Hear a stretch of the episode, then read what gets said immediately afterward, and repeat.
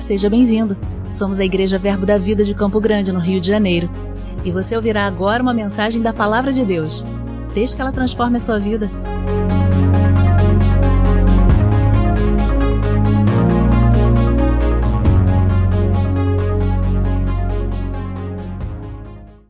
Glória a Deus. Boa noite, querido. Eu ministrei agora no culto da tarde e creio que a gente vai falar as mesmas coisas, porque há uma instrução do Senhor para a igreja local. Foi para minha vida a princípio. Eu achei que era específica para mim, mas depois eu entendi que eu precisava compartilhar também. Eu costumo dizer, falei pela tarde, costumo dizer algumas vezes, que no meu chamado às vezes eu sinto um pouco de inveja dos mestres, porque normalmente o mestre ele tem um tema, ele estuda, prepara aquele tema, ministra, princípio, meio e fim, e tá tudo certo. Né? Eu tentei ir por essa vibe, estudei a semana toda um assunto, mas chegou ontem, o Espírito Santo disse que era outra coisa. Aí não sei se eu estou lento para ouvir ou se ele que está me instruindo para outras coisas, pelo mesmo caminho, né? Na realidade, consequência de um estudo levou para o outro. E a princípio eu acreditei que era só para minha vida, que eram coisas que eu precisava resolver na minha vida, mas depois eu fui entendendo que não. Fui lembrando palavras que o Senhor tem colocado sobre a nossa vida, dessa igreja local. É, eu não sei se você ainda recorda, mas nós estamos no ano da especialização e estabelecimento, amém? Então é um ano que tem coisas para se estabelecer na nossa vida. E logo no início do ano, no final do ano passado, para o início do ano, eu, eu comecei a receber algumas inspirações sobre palavras que falavam sobre desembaraço. E isso ficou muito firme, forte. Eu cheguei a fazer umas quatro ministrações com temas diferentes. Entrei o ano falando sobre desembaraço financeiro. Eu tive muitos testemunhos, continuo tendo até hoje. Pessoas que pagaram dívidas grandes com valores pequenos. Pessoas que simplesmente entraram no Serasa e o seu nome não estava mais lá. Pessoas que tiveram é, documentações é, regularizadas. Muita coisa aconteceu, inclusive na minha vida. Situações grandes, questões grandes, que eu até testemunhei pela tarde foram resolvidas de uma forma é, que só mesmo a mão de Deus poderia ter feito. Eu também falei sobre desembaraço de associações, falei sobre desembaraço da roda dos escarnecedores, falei sobre alguns desembaraços, tudo isso com o intuito de que você estivesse livre e desimpedido para receber aquilo que o Senhor quer derramar sobre a nossa vida. Amém? Você é igreja, você não é plateia. Então, se tem alguém sendo beneficiado nesse lugar, você também tem que ser. Aquilo que Deus tem para um de nós, Ele tem para toda a igreja. Amém, querido? Então, essa palavra desembaraço, ela tem sido muito frequente no meu coração, na minha vida. Eu agarrei para minha vida coisas que eu adiava por muito tempo, algumas questões de documentação, de inventário, de família eu tomei posição que esse ano era o ano que eu ia resolver, porque se o Senhor deu uma palavra, eu tenho que surfar nela, amém? Querido, se você está aqui, há uma visão para a igreja local. E se você não está usufruindo dessa visão, tem alguma coisa desajustada. Então é importante que você ajuste o seu coração, a sua sintonia, porque você precisa usufruir daquilo que você vive nesse lugar, amém? Toda vez que é lançada uma palavra para a igreja, essa palavra é para você, você é a igreja. Não é palavra lançada para a instituição, para as quatro paredes. Não, é uma palavra lançada sobre a sua vida. É um ano de você que estava com estudo parado, alguma coisa por acabar. É o ano que você se dedicar. O que a, a, a, a instrução que eu tenho no meu coração, a nota que eu tenho no meu coração é que a qualquer momento Deus pode te promover, outra, levar para outro lugar, e você não vai poder dizer que não sabia ou que não estava preparado. Então é importante demais que você esteja preparado para aquilo que Deus tem que fazer. E como que nós ficamos preparados para aquilo que Deus tem que fazer? Deixando tudo arrumado. Abre as gavetas, tira as coisas aqui dentro, rearruma, rearruma ela. Sabe, querido, tem coisas na nossa vida que a gente vai adiando, adiando. Não é tempo disso. Nós estamos com uma sensação de improdutividade por conta da pandemia. Ela dá uma sensação de que as coisas não, não estão acontecendo. Mas deixa eu dizer uma coisa para você: espiritualmente não funciona assim. Deus continua trabalhando. Deus continua agindo, a palavra continua germinando, as sementes da palavra elas continuam agindo embaixo da terra. Você pode não estar tá vendo, mas elas estão lá. E quanto menos você esperar, tá lá o broto. Então você não pode ser pego surpresa. E dentro desse contexto de desembaraço, é, e só depois eu fui entender, Deus me trouxe uma, uma palavra muito específica que a princípio eu achei que era só para minha vida e foi para minha vida. Na verdade, eu fui estudar isso por minha causa, por algumas coisas que eu preciso ajustar na minha vida, porque eu sou de carne e osso igual você, tenho minhas situações para resolver também e vou buscar a solução na palavra. Então eu fui estudar por minha causa. Fui estudar para a minha vida, coisas que eu quero também estar desembaraçado, porque, querido, deixa eu dizer, eu acho que não pode ter nada pior do que a benção estar tá liberada e ter uma obstrução impedindo que ela chegue até mim. Eu preciso estar com os caminhos todos liberados para a bênção chegar rápido, amém?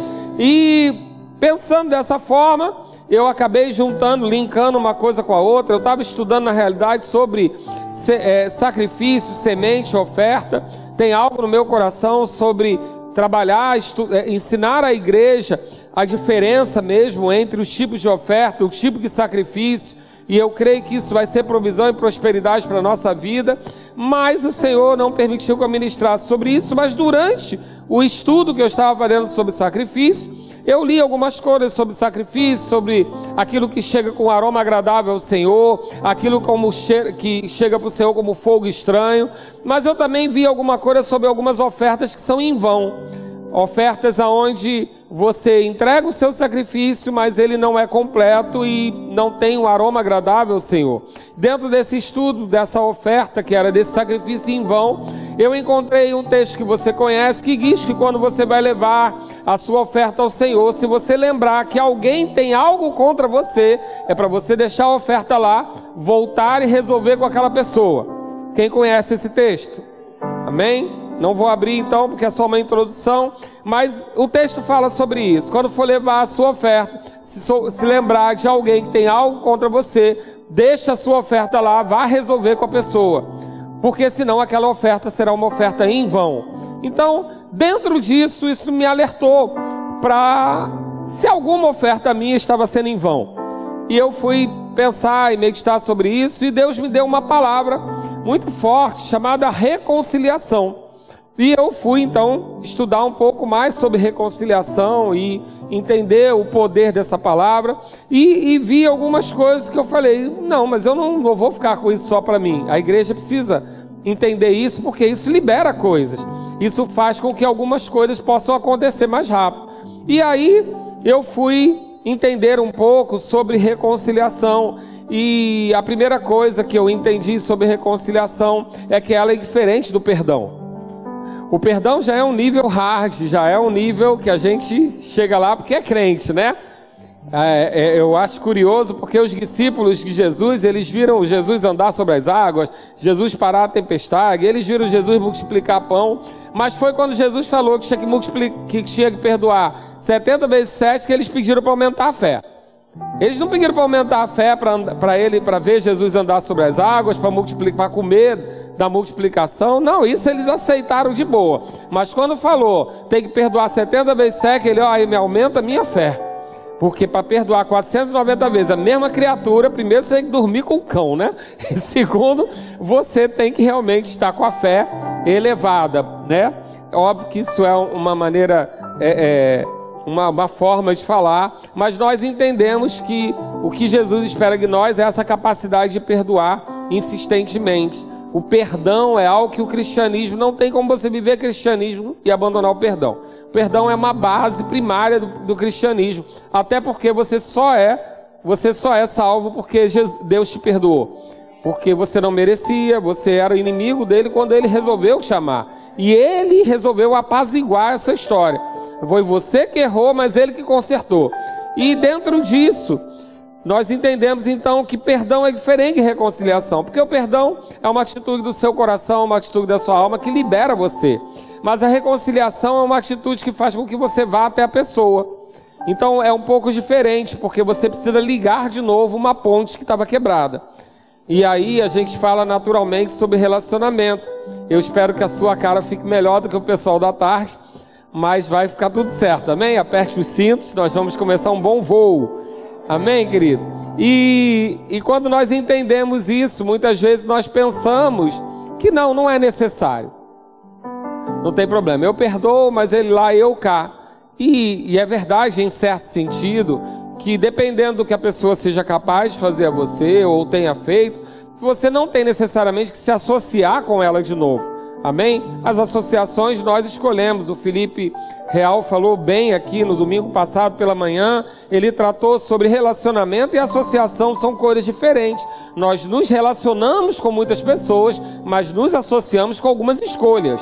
Jesus andava na multidão, pregava para a multidão, andava com 70, tinha 12 ao seu lado, mas na hora que a coisa apertava eram três que ele escolhia para estar com ele em situações íntimas, em situações de associação.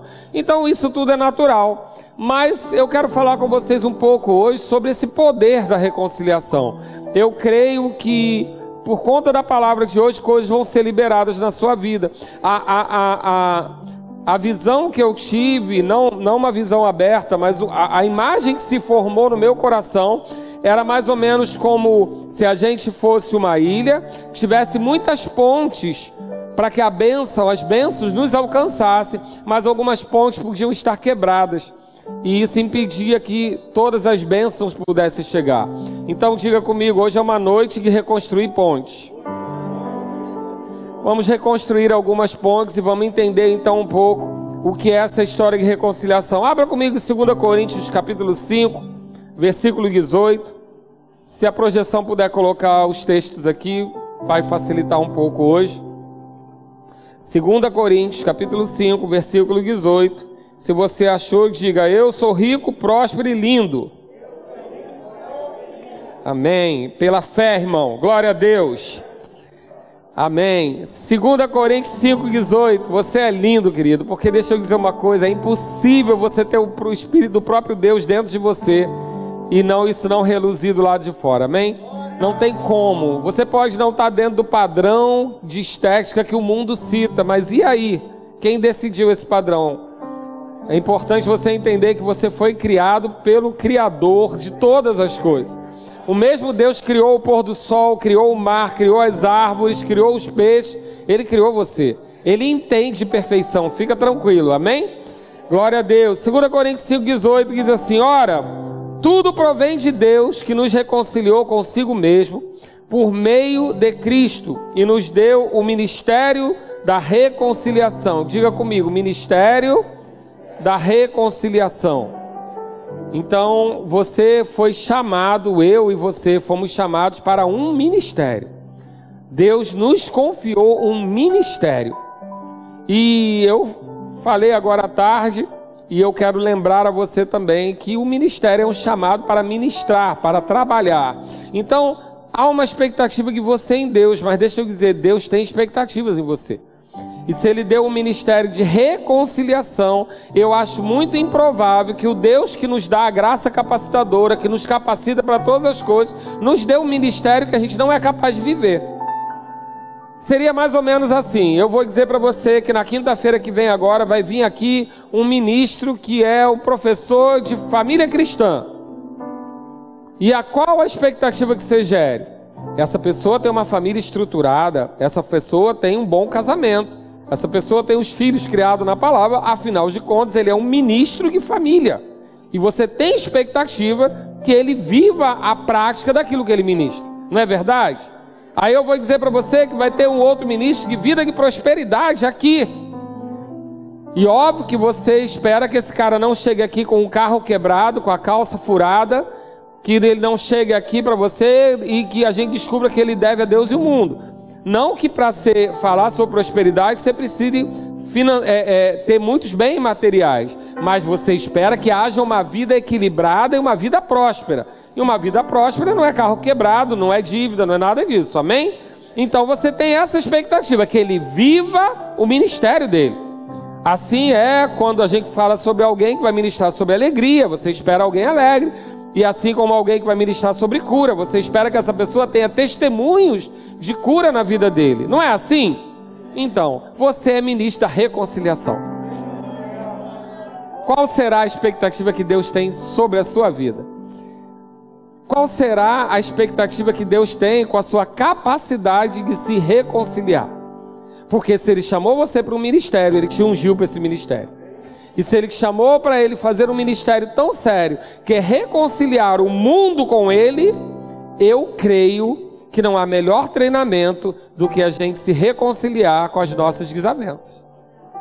Eu creio que não há melhor treinamento para esse ministério ser lícito, para esse ministério estar selado, do que que nós tenhamos a capacidade de fazer reconciliações nas nossas situações é, pessoais.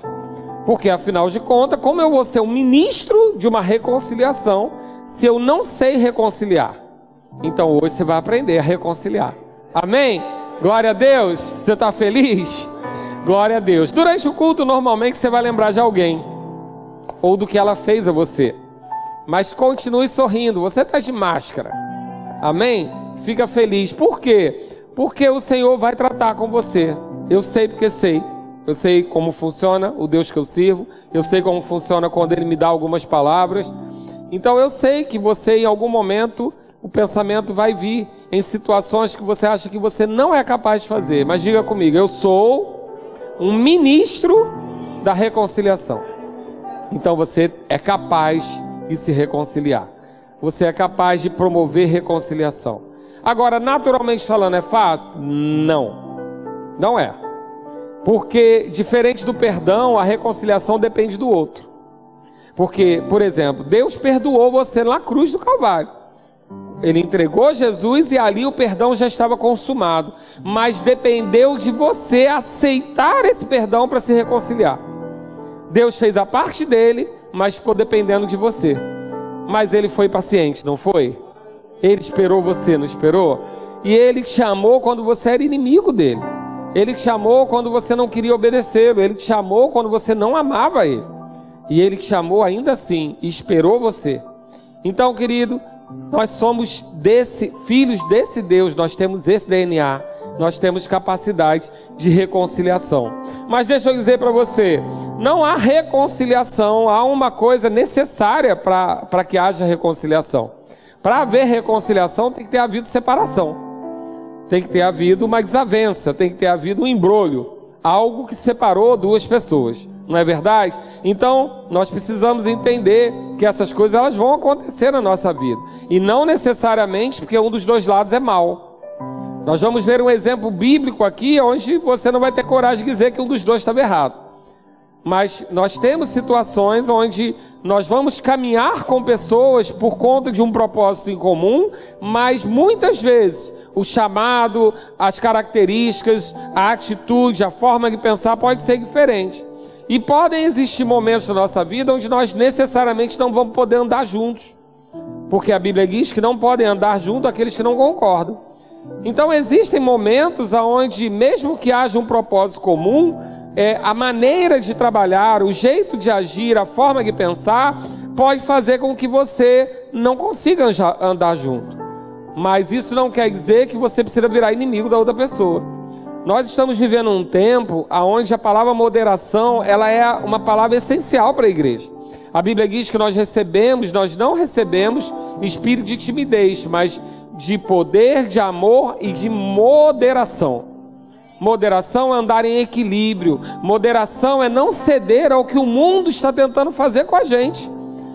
Porque a, a, a, o mundo agora está pregando intolerância. Ou você é do lado A ou você é do lado B não há mais a busca do equilíbrio. Então é a igreja de um lado e os homossexuais do outro. Mas por que isso? Porque nós podemos cuidar deles, não tem nada que impeça isso. Então por que, que tem que ter que haver esse lado A e lado B? Não existe isso. Jesus não veio para isso. Jesus não veio para você ser direita ou esquerda. Você pode concordar com algo daqui, algo dali e ter a, a sua opção. E se você discordar de mim, vida que segue. Eu não sou obrigado a concordar com a sua escolha política, nem você com a minha. Afinal de contas, nós temos valores, percepções diferentes, maneiras de ver diferentes. Desde que aquilo não vá contra a palavra, que é o que nos une em comum, nós temos que buscar equilíbrio. Mas o mundo ele está vendendo intolerância. Ele está vendendo que você tem que ser do lado A ou B. Queria deixar eu dizer uma coisa: Jesus se deparou com uma situação dessa, com aquela mulher adulta. Chegou aquela mulher e ela tinha adulterado, e pela lei de Moisés ela tinha que ser apedrejada. E estavam exigindo dele essa posição. Só que Jesus não podia descumprir a lei, porque ele precisava cumprir a lei, mas ele também tinha uma nova lei, que era a lei do amor. E se qualquer opção que Jesus tomasse, ele perdia. Porque se ele cumprisse a lei de Moisés, ele perdia a lei do amor que ele veio proclamar. Mas se ele, se ele não cumprisse a lei de Moisés e só cumprisse a lei do amor, ele perderia a validade dele, porque ele precisava cumprir toda a lei para morrer como justo. Ele estava ali diante de uma situação que só tinha dois lados. Deixa eu dizer para você, não existe situação só com dois lados.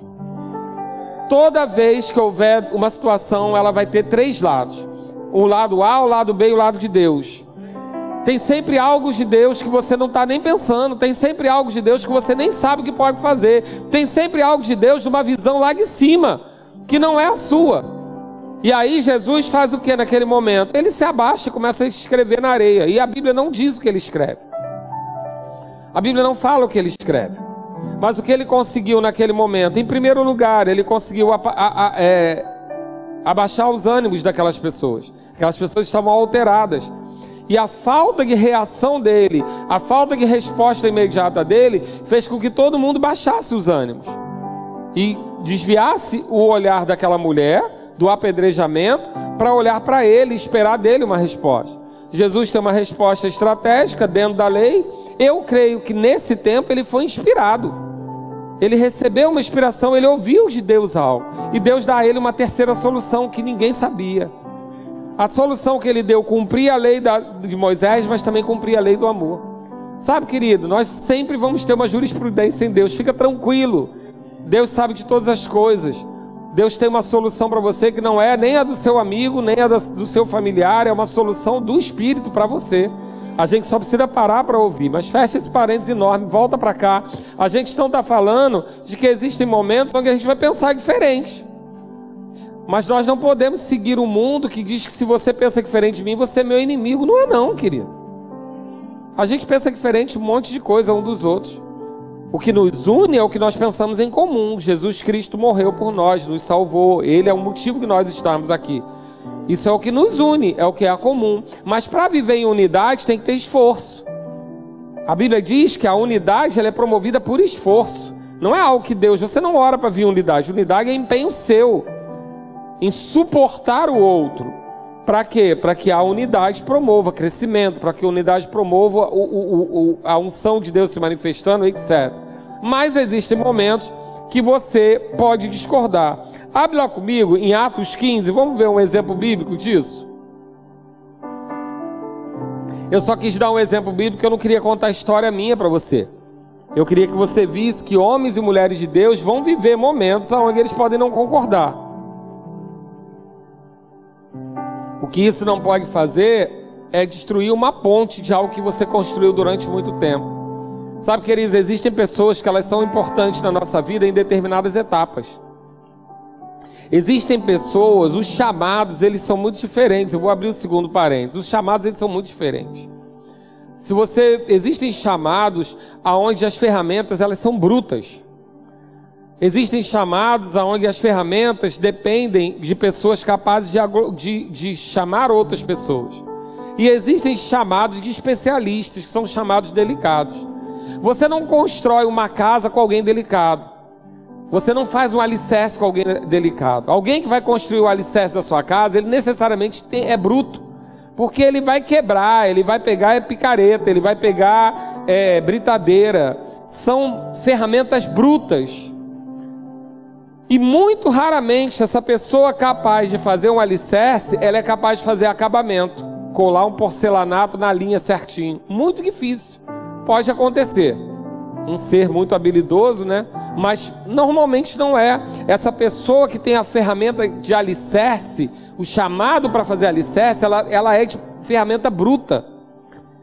Tem pessoas que é o mestre de obra, que pega no meio do caminho isso e ele reúne muitas pessoas, eletricista, fulano, beltrano, porque é aquela pessoa que lida com pessoas, ele gerencia pessoas. Mas quando você vai acabar o negócio, você chama um especialista em acabamento. Ele é outro, é outro ritmo. É outro ritmo, é tudo mais lento, é tudo detalhado para ficar perfeito. Esse cara não faz alicerce, e o do alicerce não faz o trabalho dele. Se você contratou alguém para fazer tudo, desfaz hoje, porque é um perigo. São mãos muito diferentes, são chamados muito diferentes. Então, a gente precisa entender por que eu estou falando isso. Na vida cristã é a mesma coisa. Normalmente os apóstolos, eles têm a mão pesada, a ferramenta pesada. Eles são implantadores de alicerces, eles são implantadores de estacas. Eles são muito mais firmes, mais duros. Corrigem, eles têm essa, essa questão. Normalmente, normalmente, não é o seu caso, o pastor, é, ele é mais manso. Mas ele tem essa capacidade de agregar, de distribuir tarefas, de trabalhar em uma equipe grande. A igreja é uma grande equipe. Mas existe os pincéis finos, né? O mestre que vem com aquela revelação fina. Existe o profeta que vem naquela linha tênue do, do, da palavra profética. E ele é muito especialista a gente vai perceber casos assim. Então a gente precisa entender que todos são úteis, mas eles são muito diferentes. E aqui nós vamos ver um caso dessa diferença. Atos 15, você abriu lá? Cap... Versículo 36. Alguns dias depois disse Paulo a Barnabé: Voltemos agora para visitar os irmãos por todas as cidades nas quais anunciamos a palavra do Senhor, para ver como passam e Barnabé queria levar também João, chamado Marcos, mas Paulo não achava justo levarem aquele que se afastara desde a Panfilha, não os acompanhando no trabalho. João Marcos tinha abandonado uma causa no meio do caminho, vacilou, disse estamos juntos, mas não estava lá. E aí, quando chegou uma nova fase, é, Barnabé, que a gente entende por alguns historiadores que concordam que, é, que Marcos é primo dele, mas essa, essa, as questões de Marcos é, às vezes tem alguma divergência, então a gente fica com que a gente tem certeza. Mas ele trata isso, ele quer levar Marcos com ele, Barnabé. E Paulo diz que não. Aí eles falam, lá no 39, houve entre eles tal desavença que vieram a separar-se. Então, Barnabé, levando consigo a Marcos, navegou para Chipre. Mas Paulo, tendo escolhido a Silas, partiu encomendado pelos irmãos à graça do Senhor. Na Bíblia, a mensagem diz assim: não queria levar alguém que existia com facilidade, que na primeira dificuldade os abandonou na Panfilha. Os ânimos se exaltaram e, por fim, eles seguiram caminhos separados. Houve aqui uma desavença. Houve aqui um embrolho, houve aqui uma situação de discordância a ponto de não poder caminhar junto. Mas a gente não está falando de dois homens qualquer. A gente está falando de dois homens de Deus que têm atestado de Deus, que tiveram frutos, produziram coisas que guiam a nossa vida até hoje. Paulo foi o homem que escreveu a maior parte do, do, do Novo Testamento, deixou para nós quase todas as instruções de, de comandar como igreja. Foi o apóstolo que chegou a mais lugares do que todos os outros, que ganhou mais pessoas, que cobriu uma área maior. Paulo tem um chamado glorioso. Mas Barnabé é essencial para a vida de muitos ministros, inclusive de Paulo. Barnabé sustentou a vida de Paulo no momento que os discípulos não queriam aceitar Paulo. E foi Barnabé que deu a, a, a avaliou Paulo, foi fiador de Paulo. Diga ele, não, ele está comigo. Eu estou acompanhando ele, eu estou vendo, Deus realmente está na vida dele, porque Paulo antes era Saulo, alguém que perseguia cristãos. Então foi Barnabé que introduziu ele, que fez com que ele fosse aceito. Barnabé, você vai ver aí do, do, do, andar da carruagem que a história continua contando só a vida de Paulo. Barnabé vai aparecer na Bíblia umas oito vezes, mais ou menos, mas todas as vezes fundamentais para a vida de alguém. Barnabé era aquele homem que mudava a vida de alguém, ele alterava a vida da pessoa.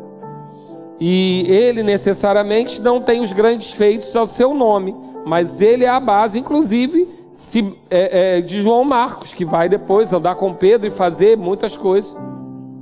Que pode ser o, o, o, o escritor do Evangelho de Marcos. Então, a gente vai ver a transformação que Barnabé é capaz de fazer na vida de alguém. Mas eles são duas pessoas extraordinárias que, chegado em determinado momento, não puderam andar juntos. Porque não concordaram, viram de pontos de vista diferentes, perceberam de forma diferente, tinham chamados diferentes e simplesmente não puderam andar juntos. E ali se separaram. E não foi uma separação é, de boa, porque a Bíblia diz que eles se, eh, se exaltaram. Houve uma desavença ali, houve uma discordância, a ponto deles não conseguirem andar juntos. Então, a primeira coisa que eu quero que você entenda, eles eram muito diferentes. Eles eram muito diferentes. Paulo, é, é, a gente não tem uma descrição da personalidade de cada pessoa, mas pelas cartas de Paulo, dá para entender que Paulo era um pouco firme, mais do que a medida comum. Paulo era um homem é, obstinado na tarefa, na execução da tarefa. Um exemplo disso é se você tirar a poesia de Atos 20, 24 quando ele diz: Porém, em nada considero a vida preciosa para mim mesmo, contanto que eu complete a minha carreira. Isso é uma frase típica de alguém que é foco no resultado. Aquela pessoa que eu tenho que resolver algo, eu vou. E se tiver alguém no caminho, eu atropelo. Porque eu tenho que chegar lá, missão dada é missão cumprida. Paulo está dizendo que para ele a vida não tinha muita coisa preciosa, porque ele queria cumprir a tarefa, a carreira, fazer o que Deus mandou. Se no meio do caminho ia perder alguém, se no meio do caminho alguém ia ficar chateado, se no meio do caminho as pessoas não iam ficar agradadas, ele não estava preocupado, porque ele não tinha nada disso por precioso. O negócio dele era cumprir a carreira. O foco dele era cumprir a carreira, fazer o que Deus mandou. Ele tinha que pregar para os reis e para os gentios. E era o foco. E aí, só que Paulo era de carcaça pesada, né? Porque Paulo foi apedrejado, açoitado, naufragou, apanhou, morreu, ressuscitou. Paulo não tinha tempo ruim, não, ele tinha que cumprir a carreira dele. Normalmente, esse tipo de pessoa, ele atropela, ele vai fazer. Sabe aquele cachorro grandão dos filmes, peludão, que alguém lança um disco e ele vai pegar o disco. E se ele tiver que levar o varal no meio do caminho com a roupa branca, ele vai levar, porque ele vai pegar o disco. Ele, ele só quer pegar o disco, ele está olhando só para o disco. E Paulo, eh, se você olhar bem na Bíblia e ler os textos dele, você vai ver que ele era um pouco assim. Paulo era obstinado em fazer. Paulo, não vai não. Tá vendo aqui esse cinto? Vão fazer a mesma coisa com quem estiver lá. Eu sei, mas eu vou. Eu tenho que fazer. Tem mimimi, não tem história, não tem ai meu Deus, sei viver de qualquer maneira, tanto sei viver na honra quanto na humilhação, tanto sei viver na falta quanto na fartura. Eu vou é cumprir a minha carreira. Esse é Paulo. Essa pessoa, ela não tem tempo a perder, né? Então João Marcos era para ela um tempo a perder. Era alguém que já tinha vacilado. Era o step que na hora de trocar estava furado também. Então Paulo tem esse tipo de pensamento, eu presumo. Cara, ele já vacilou uma vez, eu vou para uma coisa séria, eu não posso ter vacilão do meu lado. Eu não posso ter essa pessoa me atrapalhando. Porque eu tenho que cumprir a minha carreira, essa é a minha meta. Paulo quer acabar e dizer: corri a minha, combati o bom combate, guardei a fé, completei a minha carreira. É o que Paulo quer falar. Você não vai ver esse texto para Barnabé, porque Barnabé estava focado em pessoas. Barnabé estava focado nas pessoas, na harmonia, em todo mundo estar tá bem. Então Barnabé, quando ele vê a situação é, é, desestruturada, pessoas com necessidade, ele vende todos os seus bens e bota lá de oferta. Ele quer que todo mundo esteja bem, que todo mundo esteja feliz.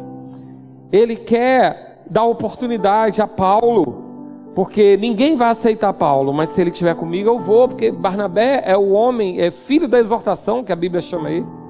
Aquela pessoa que foi chamada para levantar pessoas. Barnabé pega João, João Marcos numa situação dessa e provavelmente olha e fala assim: "Não, ele é um potencial. Eu não posso abandonar esse garoto aqui. Deixa Paulo seguir a carreira. Eu vou cuidar desse garoto. Larga tudo. porque vai cuidar de alguém. É outro foco, é outro chamado, é outra beleza, é outra graça de Deus, mas são diferentes. Chegou naquele momento, não puderam dar juntos, porque Paulo não podia atrasar a carreira dele e Barnabé não podia largar uma pessoa, eles precisavam se separar. Isso vai acontecer na minha vida e na sua vida. Obrigado. Alguém aí? Valeu e força. Vai acontecer, não tô, não tô amaldiçoando ninguém não. Eu só estou dizendo a você que existem momentos assim, né? Se você fez faculdade se formou na faculdade, você lembra das juras da formatura? A gente nunca vai se separar. Nós vamos ser sempre amigos. Até conhecer alguém, casar e nem lembrar mais do outro. Porque acontece, a vida vai tomando caminhos diferentes, destinos diferentes, rumos diferentes, é natural. Isso não quer dizer que você precisa quebrar essas pontes. Não precisa dizer que você precisa romper com essa pessoa, essa pessoa deixar de fazer parte da sua vida ou você quebrar essa, essa ponte. Então, aconteceu com Paulo e Barnabé aqui, completamente diferentes. Paulo falando sobre combater, sobre correr carreira, sobre chegar numa meta, e Barnabé falando sobre pessoas, homem bom, muita gente se uniu ao Senhor por causa dele. Agora, o que é curioso é que eles se conheciam, porque chega um determinado momento que Barnabé vai para a igreja de Antioquia, né? Se não me engano, que ele chega lá e vê que a multidão está se reunindo, ele vai buscar Paulo em Tarso. Por quê? Porque ele sabia que, que as ferramentas que estavam em Paulo eram necessárias para aquele momento, ferramentas que ele não tinha. Então ele busca Paulo e leva Paulo. Ele vai lá, vê que o negócio está bombando e fala: opa, vou buscar Paulo, porque Paulo tem as ferramentas para isso aqui. A percepção da diferença. Um entendendo que o que é diferente pode ser bom. A minha diferença com você pode ser excelente, porque você pode me completar. Se você é detalhista e o outro é muito prático, um pode ajudar o outro. Essas diferenças, quando elas são percebidas com inteligência, quando elas são percebidas com o amor de Cristo, a gente vai ver que é a formação do corpo. A gente precisa ser diferente. Então, essas diferenças, elas fazem com que a gente fique mais forte. Deixa eu dizer uma coisa para você que é casado. Você escolheu uma pessoa muito diferente de você. Sabe por que você escolheu? Porque você não queria acordar contigo. Eu não ia aguentar. Não tinha chance de eu acordar comigo. Eu não preciso de uma pessoa que vê tanto detalhe. A minha mulher é uma pessoa que é assim, foca no resultado. Ela consegue, lá em casa eu consigo mudar um móvel de lugar e ela não perceber. Eu consigo ter um vaso na minha casa dez meses e ela um dia falar, vaso novo. Agora pensa seu caso com alguém igual a mim. Quem arrastou aquele vaso 5 centímetros para o lado? Não aguenta não, gente. Ninguém aguenta acordar consigo mesmo. Então a gente procura o quê? Alguém diferente. Alguém que a gente admire por ter algo que a gente não tem. Então, geralmente, se você é muito agitado, você admira alguém calmo. Se você é muito tranquilo, muito tímido, você admira alguém falante. É que depois que casa, aí o convívio faz com que o que era qualidade às vezes vire defeito. Mas foi você que escolheu, porque você buscou alguém para te completar. Não é a outra metade da laranja, não, que isso não existe. Mas é, é o que atrai a gente, é o, o que sabe fazer o que a gente não sabe, né? o, que, o que é, é diferente da gente. Isso é natural. Não é que os opostos se atraiam, mas esse complemento é natural. Isso no corpo de Cristo é a mesma coisa, na sua vida é a mesma coisa, no seu trabalho é a mesma coisa, na sua família é a mesma coisa. As pessoas são diferentes, mas elas não precisam ser sua inimiga por causa disso. Então eles chegam num ponto aqui onde eles percebem que a diferença do chamado deles não permite que eles andem juntos naquele momento. Mas eles têm um propósito em comum: pregar o evangelho. Só que qual é o trabalho de Barnabé? É um trabalho de estrutura. Levantar as pessoas, preparar pessoas. Ele não queria nem aparecer, nem ganhava nome, ele só ia cuidando das pessoas. Qual é o trabalho de Paulo? Chegar lá. Ele tinha que chegar no reino gentil.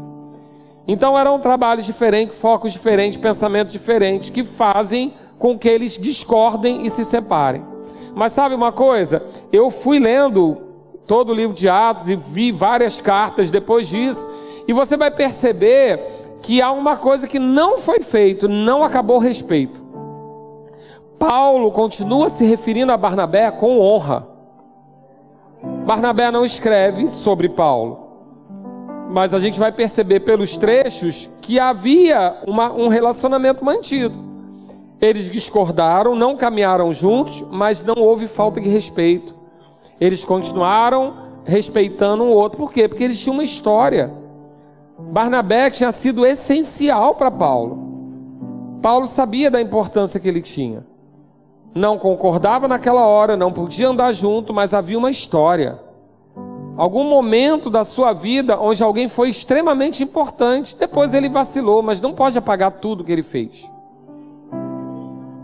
Sabe, queridos, eu vou falar para você e se, se pegar, pegou. Existem, às vezes, pessoas que chegam aqui na igreja, no primeiro gabinete, e contam da sua história na igreja. Uma grande parte de pessoa que muda de igreja, não é todo mundo, ela teve alguma decepção na sua igreja anterior. Muitas vezes causada só porque não percebeu a mudança de estação porque se ensina pouco sobre isso. Às vezes o nosso coração se desliga do lugar, e quando o coração desliga, os nossos olhos mudam. Aquilo que sempre foi bom passa a ser ruim. Se você não for atento a saber o seu tempo em cada lugar, você pode viver isso. Então, se o coração desligou, vai cuidar da sua vida, porque Deus tem algo novo para você. Às vezes a pessoa insiste, e aí, como ela está insistindo, ela começa a ver defeito onde não tinha. Aquilo que era bom fica ruim. E aí a pessoa deixa chegar nesse ponto, chega magoada. E aí ela, o gabinete dela é para falar da mágoa. Mas querido, às vezes são 20 anos, 30 anos de um lugar aonde restaurou a vida, restaurou a família, nasceu de novo, foi cuidado, chegou como arroz de terceira. E aquele pastor que não fez o rema, que hoje fala coisas que você não quer ouvir, cuidou de você com o que ele tinha, sem rema. Eu acho que ele é mais nobre porque ele não tinha o conhecimento e mesmo assim cuidou de você. E às vezes a gente quebra essa ponte. Deixa eu dizer, seus pais espirituais vão ser sempre seus pais espirituais. Você pode ter um novo pastor, mas seu pai espiritual não vou poder ser, porque não fui eu que fui promover o seu novo nascimento. Seu pai espiritual, ele vai ter sempre que ter honra, porque ele é seu pai espiritual. Foi? Eu gosto de pensar o seguinte: se a Bíblia diz que a gente honra pai e mãe para ter longevidade natural, viver muito tempo, eu creio que se a gente honrar os nossos pais espirituais, a gente vai ter uma vida espiritual e crescimento espiritual também. Mas isso é só raciocínio meu, tá? Não tem a doutrina, não. Mas há essa necessidade da gente não quebrar ponte. Mas a vida às vezes separa. Separa. Chega um momento de crescimento de cada um onde não se encaixa. Mas a gente precisa entender que a gente não precisa estar de repente associado mais, mas as pontes não podem estar quebradas. Então, quando a gente precisa reconstruir essa ponte, a gente precisa chamar a gente precisa chamar restauração para a nossa vida.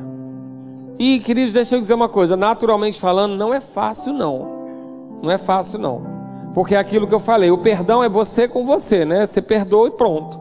A reconciliação depende do outro. E a gente pode ir lá querer se reconciliar e ganhar um não. Faz, pode, pode acontecer. Você deve ter dito não para Deus algumas vezes antes de ter aceitado Jesus. A reconciliação pode trazer isso. Mas lembra, você é ministro do quê? Da reconciliação. Deus te capacitou, há uma graça. E eu creio que a graça para reconciliação, ela é maior do que para fazer amizade. Porque, querido, entre construir e restaurar, construir é muito mais fácil. Restauração é um trabalho muito mais difícil, muito mais árduo de se fazer. Porque eu não sei se você sabe, se você comprar um terreno e fizer uma planta e começar do zero, é tudo muito rápido. Se for o caso, como eu aqui, de pegar um prédio velho e ter que transformar ele, é muito mais trabalhoso. Levantar um galpão é muito mais fácil do que fazer um telhado com uma igreja funcionando. Então, restauração, ela é mais difícil, mas deixa eu dizer uma coisa: se ela é mais difícil e Deus está mandando ministrar sobre ela hoje, é porque está liberando uma graça para você andar em reconciliação. Pode ter certeza, porque não faz sentido esse culto se ele não cumprir. Se ele está colocando essa palavra hoje para a minha vida e para a sua vida, é porque ele está liberando uma graça para a gente andar nisso. E aí, quando a gente reconstruir essas pontes, talvez isso é só uma suposição minha, aquela bênção que está armazenada, pronta para você há muito tempo, vai encontrar um caminho mais rápido. Então a gente vai reconstruir essas pontes, amém? Glória a Deus. Paulo era um homem de casca grossa, era um homem de momentos que viveu momentos difíceis, mas que sempre perseverou. Agora, quando a gente fala sobre os dois casos, quem estava certo? Paulo ou Barnabé? Quem tinha razão? Sabe, queridos, eu queria que você pensasse um pouco sobre isso. Sabe que os dois lados podem ter razão às vezes? Porque a sua razão não é a minha razão? O seu ponto de vista não é o meu ponto de vista? Os seus valores não são os meus valores. Tem coisas que para você é fundamental, para mim não é. Tem pessoas que elas para fazer alguma coisa, elas precisam que o ambiente esteja todo harmonioso. Eu trabalho na pressão de boa. Eu funciono na pressão. Tem problema. Mas tem pessoas que não. Então tem situações que os seus valores vão definir razões que você tem que não são as minhas. E eu posso ter razão do meu lado e você ter razão do seu lado. E nem por isso a gente precisa ter problema. Porque eles dois tinham razão. Tanto tinham que os dois tiveram frutos. A gente conhece a árvore pelo fruto. Todos os dois tiveram fruto. Paulo chegou onde chegou e Barnabé fez o que fez. Deus não tirou a mão de nenhum dos dois, nem tirou a unção, nem tirou o chamado, nada disso. Os dois seguiram. Mas o que houve? Não acabou respeito, não acabou honra e as pontes não foram quebradas. Eu gosto de, de de pensar que esse respeito foi conservado. Lá em 1 Coríntios 9, é, é, Paulo se refere a Barnabé é, dentro de um contexto que ele está se defendendo de, de receber, ter direito a receber, ele inclui Barnabé. Isso é um tempo depois da situação que eles viveram. E vai acontecer outros momentos onde ele vai se referir com Barnabé com muita honra. Agora chega um momento determinado aonde é o principal, porque Paulo manda chamar João Marcos, porque ele é útil. Então o que, que aconteceu? Naquele momento não dava para andar junto, mas a ponte não foi quebrada. Olha, agora, numa outra estação, João Marcos foi treinado, já provou lá, Barnabé treinou ele, preparou ele. Paulo manda uma carta e diz: manda João Marcos que ele vai, vai me ser útil. E Barnabé não falou: ah, não, agora não. Era, podia, não podia? Não, agora não, agora não, agora treinadinho, de talquim pompom, não. Não, manda. Por quê? Porque o propósito é o mesmo. O propósito é o mesmo, querido. Na sua casa, na sua família, existe um propósito único que você tem na sua casa. Só que às vezes a gente está olhando tanto para as nossas razões que a gente esquece do propósito. Você tem um propósito, construir uma família, cumprir uma carreira, criar seus filhos, educar seus filhos no Evangelho, no Senhor, fazer com que eles sejam prósperos e abençoados, provavelmente ter uma casa própria, provavelmente talvez um veículo. Você tem propósitos em comum. Mas às vezes a gente fica tão voltado para as nossas razões que a gente quebra o propósito. E é tudo que o diabo quer. Então hoje, talvez eu não consiga de forma tão simples, mas eu creio que o Espírito Santo pode completar o que eu não consegui. Hoje eu estou aqui para incentivar você a abrir as pontes para que a bênção chegue mais fácil. Para que você reconstrua algumas pontes. Eu vou ter que fazer isso. Esse estudo foi porque eu descobri que eu estou com umas pontes quebradas. Desculpa se eu decepcionei você. Eu acho que eu não decepciono você mais não, né? Eu já eu me exponho tanto, né? É porque tem ministro que faz a linha perfeita, né? Eu não faço. Então, acho que eu não decepcionei é difícil, né? Porque eu já falo. Querido, eu sou de carne e osso, tenho alma, tenho sentimentos, às vezes me magoo, às vezes me frustro, me decepciono, e às vezes tem que lutar com isso. Tem que ler dez vezes o livro Amor, Caminho para a Vitória. Tem que orar em línguas, tem que fazer para vencer algumas coisas. Mas deixa eu dizer uma coisa: depois que eu percebi, eu vou resolver. Aí, aí é Paulo, tá? Aí baixa Paulo. aí eu vou resolver. Porque eu percebi que eu quebrei algumas pontes. Pessoas que às vezes foram importantes demais em outro momento e que hoje não combina. Acontece. Não combina o, o, o, o pensamento, a atitude, a estação, até a estação financeira, sabia? Que tem às vezes tem momentos que não dá para acompanhar a pessoa. Às vezes você está numa estação juntar dinheiro para trocar sua casa. A pessoa às vezes já está em outro estágio, está saindo para comer no japonês todo dia. Tem, tem períodos que as amizades a gente vai ter que segurar a onda e leva no respeito. Porque senão a associação pode te atrapalhar. Mas fecha isso. Dizer para você que a gente precisa entender que essas separações, essas divergências, essas discordâncias, essas estações diferentes da vida, chamados diferentes, é, é, propostas diferentes, temperamentos, forma de agir, elas até podem nos separar, mas elas não precisam quebrar as pontes. Nós temos que ter esse acesso livre, saber voltar por onde a gente veio, deixar a porta aberta. Querido, quanto crente fechando porta? Quanto crente saindo mal do emprego, sem possibilidade de voltar? Tomara que você não volte, que você sempre prospere, mas querido, deixa a porta aberta. Deixa as portas por onde você passar sempre abertas. Deixa as pontes construídas. Mas e se houve algum problema? Reconcilia. Vai lá, deixa a sua oferta aqui e vai lá resolver. E se não resolver, faz a sua parte. Faz a sua parte, porque o Senhor só está dizendo que você fazer a sua parte. Você não é responsável, como ninguém vai reagir a nenhuma palavra sua. Mas você faz a sua parte. E essa reconciliação ela precisa de empenho.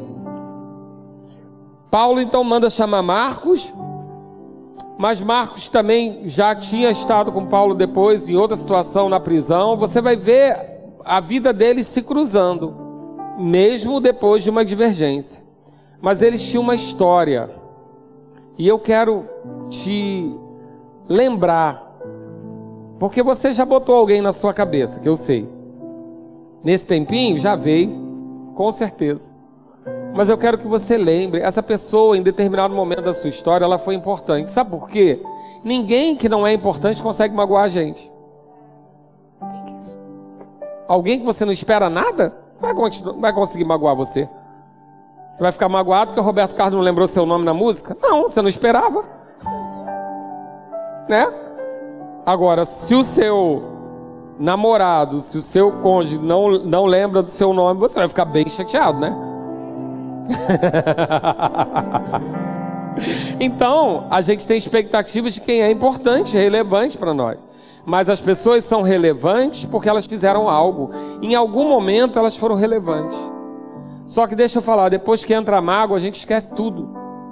E a gente só medita na mágoa, medita na mágoa, medita na mágoa, medita na mágoa, aquilo vira raiz de amargura. E essa raiz de amargura bloqueia uma série de coisas na sua vida e na minha. Porque a gente gosta de Marcos 11, 23, mas não lê às vezes Marcos 11, 25. Né? É isso? Vamos ler lá. Abre lá comigo, Marcos 11, 23. E a gente já vai começar a encerrar. Porque hoje Deus só me deu essa palavra: reconcilia, reconciliação. Marcos 11, 23. Se você é verbiano, você ama isso. Porque em verdade vos afirmo: se alguém disser esse monte, ergue, lança-te no mar, e não duvidar no seu coração, mas crê que se fará o que diz, assim será com ele. 24. Por isso vos digo que tudo quanto em oração pedis, crede que receberdes, e assim será convosco. Fé, crê, 25. E quando estiver orando, se tens alguma coisa contra alguém, perdoai, para que vosso Pai Celestial vos perdoe as vossas ofensas. Aqui ele faz uma condicional, na proporção da mesma, na mesma questão da oração do Pai Nosso, perdoai as nossas ofensas na proporção, na medida, do mesmo jeito que eu tenho perdoado os meus inimigos. Esse perdão, ele é necessário para a liberação de coisas do Senhor para a nossa vida. Tudo já foi conquistado, querido, já está tudo lá. Tudo foi liberado, nós já fomos ricamente abençoados nas regiões celestiais. O que eu estou falando aqui não é de que Deus está esperando a sua atitude para te abençoar, Ele já te abençoou. Eu só estou dizendo como é que você tem acesso. A gente precisa acessar pela fé. A gente precisa ter esse acesso. E a gente não pode ter ponte quebrada nesse acesso. Então a gente precisa reconstruir as nossas pontes. A gente precisa, além do perdão, buscar reconciliação. Por quê? Exercício. Você não é ministro da reconciliação? Vamos nos exercitar. Deve ser mais fácil se reconciliar com um parente seu do que fazer ele acreditar em Jesus. Agora, pode ser que por conta da reconciliação, ele acredite em Jesus. Reconciliação. Reconciliação às vezes vai envolver um pouco de humilhação. E não tem nada demais. Você é crente, você já vem com dispositivo de fábrica para se humilhar. Fica tranquilo. Porque a Bíblia fala para a gente ter em nós o mesmo sentimento que houve em Cristo. Que abriu mão da sua glória, abriu mão de tudo que era, se humilhou, a si mesmo se humilhou, até a morte de cruz, para que tenha o nome dele exaltado. Então, querido, a Bíblia fala 300 vezes sobre se humilhar para ser exaltado. Se você tiver dúvida, põe lá, procura. Humilhação e exaltação, vai estar sempre ligado. Se quer se exaltar, se humilhe. Não se exalte, porque aí você vai ser humilhado. Então, nós temos esse contexto e nós sabemos e temos capacidade de agir. E a minha função aqui hoje é inspirar você a buscar reconciliações. Por quê? Não sei. Eu sei porque sei que tem coisa para ser liberada para você. Eu sei porque sei que você não pode estar embaraçado, nem eu. Querido, eu estou embaraçado numa área que eu preciso desembaraçar. Eu sei que eu tô. Isso atrasa. E eu vou ter que resolver. E você também. Sabe por quê? A gente vai estar prontinho na hora que a chuva descer. Na hora que a bênção chegar, você vai estar pronto. Na hora que der o tiro da largada, você não vai amarrar cadastro. Você vai sair disparado. Porque Deus está falando já há algum tempo sobre mexer pessoas, promover, tirar de lugares. Eu tive um testemunho agora há pouco tempo de uma pessoa que ouviu essa palavra de desembaraço, aceitou ela, pagou uma dívida que não era dela, mas estava no seu nome, foi promovido, foi chamado uma promoção. A primeira coisa que foi feito, conferir o nome dele estava limpo. E por conta da palavra que ele recebeu no início do ano, ele se desembaraçou com uma dívida que não era dele. Mas se ele não tivesse feito isso, ele não conseguia a promoção que chegou. Ele pegou essa palavra. Você está aí sentado para pegar essa palavra. Tem algo para você nessa. Tem provisão nessa visão. Tem algo para você ser beneficiado. E se a gente está com ponte quebrada, pode ser embaraço. Se a gente destruiu caminhos aonde antes foram muito importantes, a gente pode estar tá embaraçado. Então, a palavra de hoje é para que você se anime e pare de adiar essa reconciliação. A gente não está falando de associação de novo. Querido, tem coisas que às vezes são bem improváveis delas serem reconstruídas. Por exemplo, é, não estou dizendo que isso é improvável, mas confiança é algo que se demora muito a conquistar. E realmente, quando a gente perde confiança, vai dar muito trabalho reconquistar. Isso é natural. Você pode não se associar de novo, mas o relacionamento, esse você foi chamado para manter. Relacionamento, se relacionar com as pessoas, ter os caminhos abertos.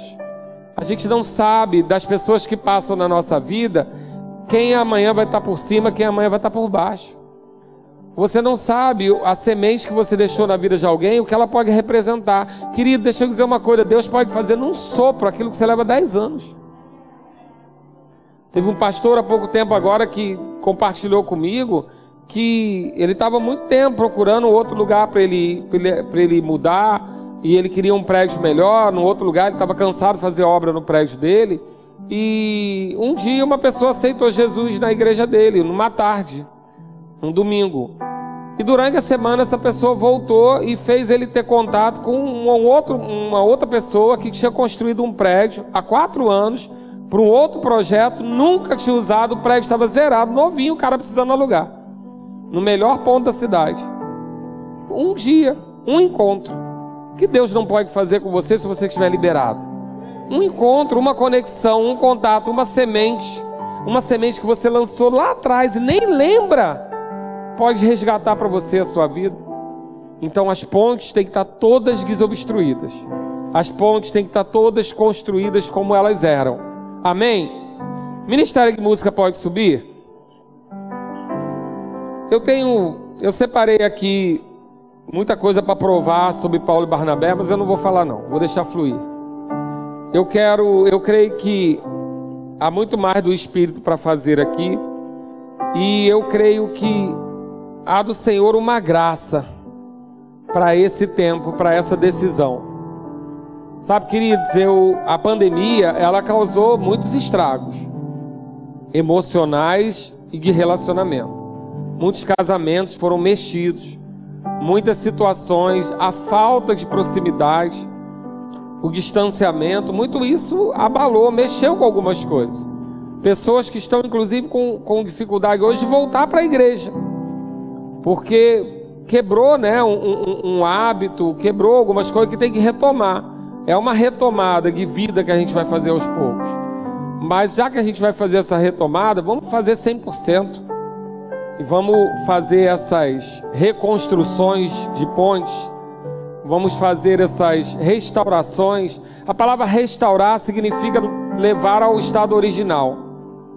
Sabe, queridos, eu gostaria que você pensasse em situações da sua família situações de amigos seus, aonde no estado original foi fundamental para a sua vida. E depois a vida mudou, você mudou e aquilo foi abandonado. Mas sabe que a gente pode restaurar aquele estado original? Aquela situação onde essa pessoa era importante para você e você era para ela?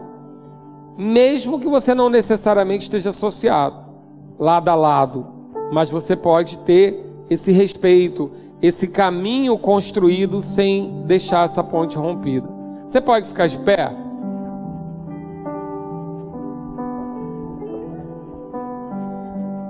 Mateus 5, que é o motivo dessa ministração, no versículo 23 diz: Se, pois, ao trazeres ao altar a tua oferta, ali te lembrares de que teu irmão tem alguma coisa contra ti, deixa perante o altar a tua oferta Vai primeiro, reconcilia-te com teu irmão, e então, voltando, faze a tua oferta.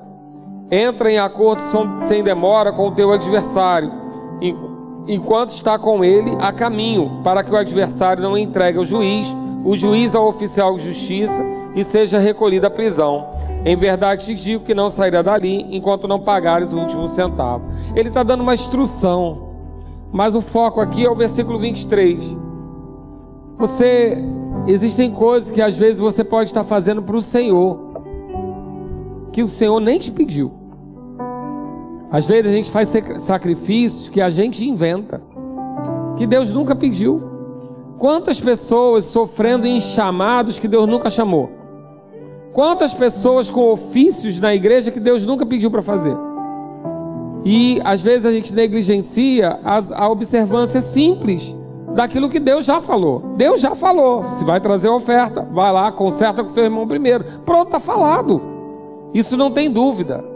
Perdoa. Busca viver em paz. No que depender de ti, tem de paz. Então, são ordens que Deus já deu. E o amor de Deus é comprovado por obediência.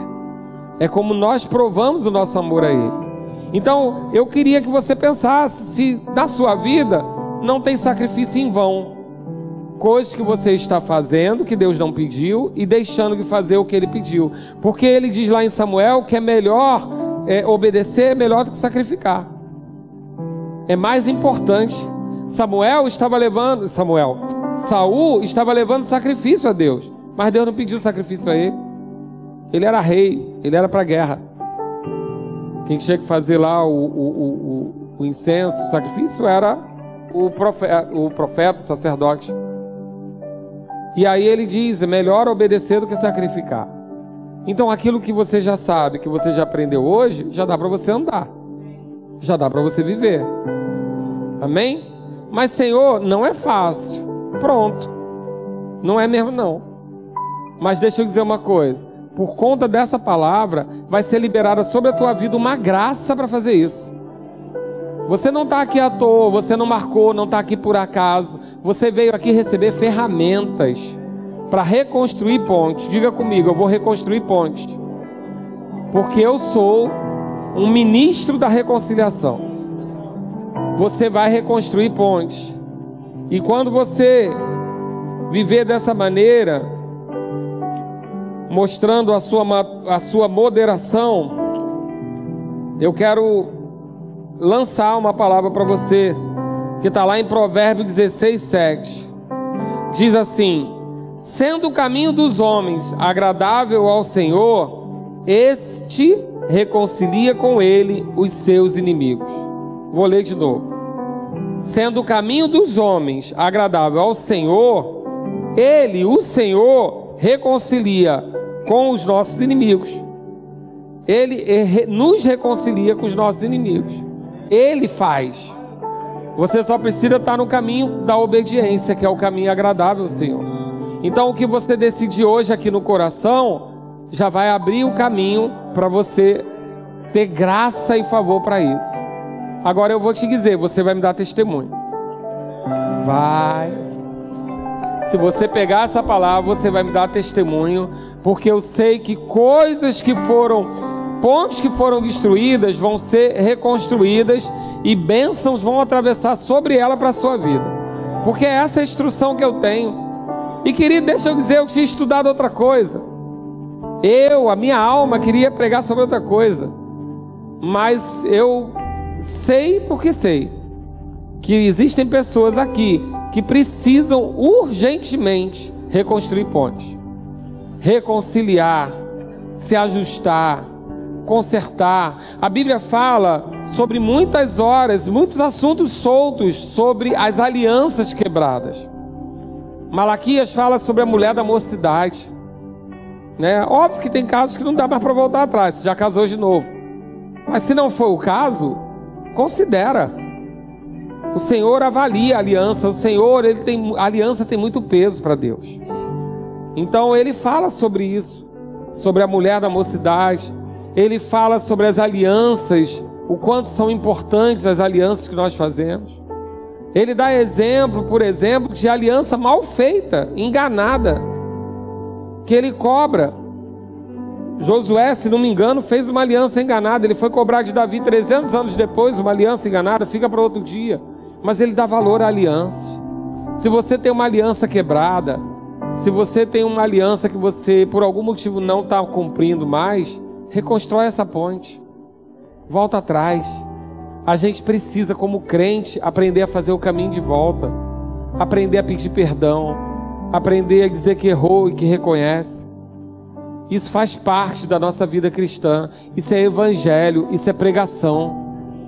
Fazer isso é pregar a palavra, é ministrar a palavra. Amém? Estenda suas mãos. Diaconato, por favor, pode vir trazer a ceia. Você pode ir. Temos adorar um pouco? Obrigado, Pai. Obrigado, Senhor. Aos teus pés és tudo que preciso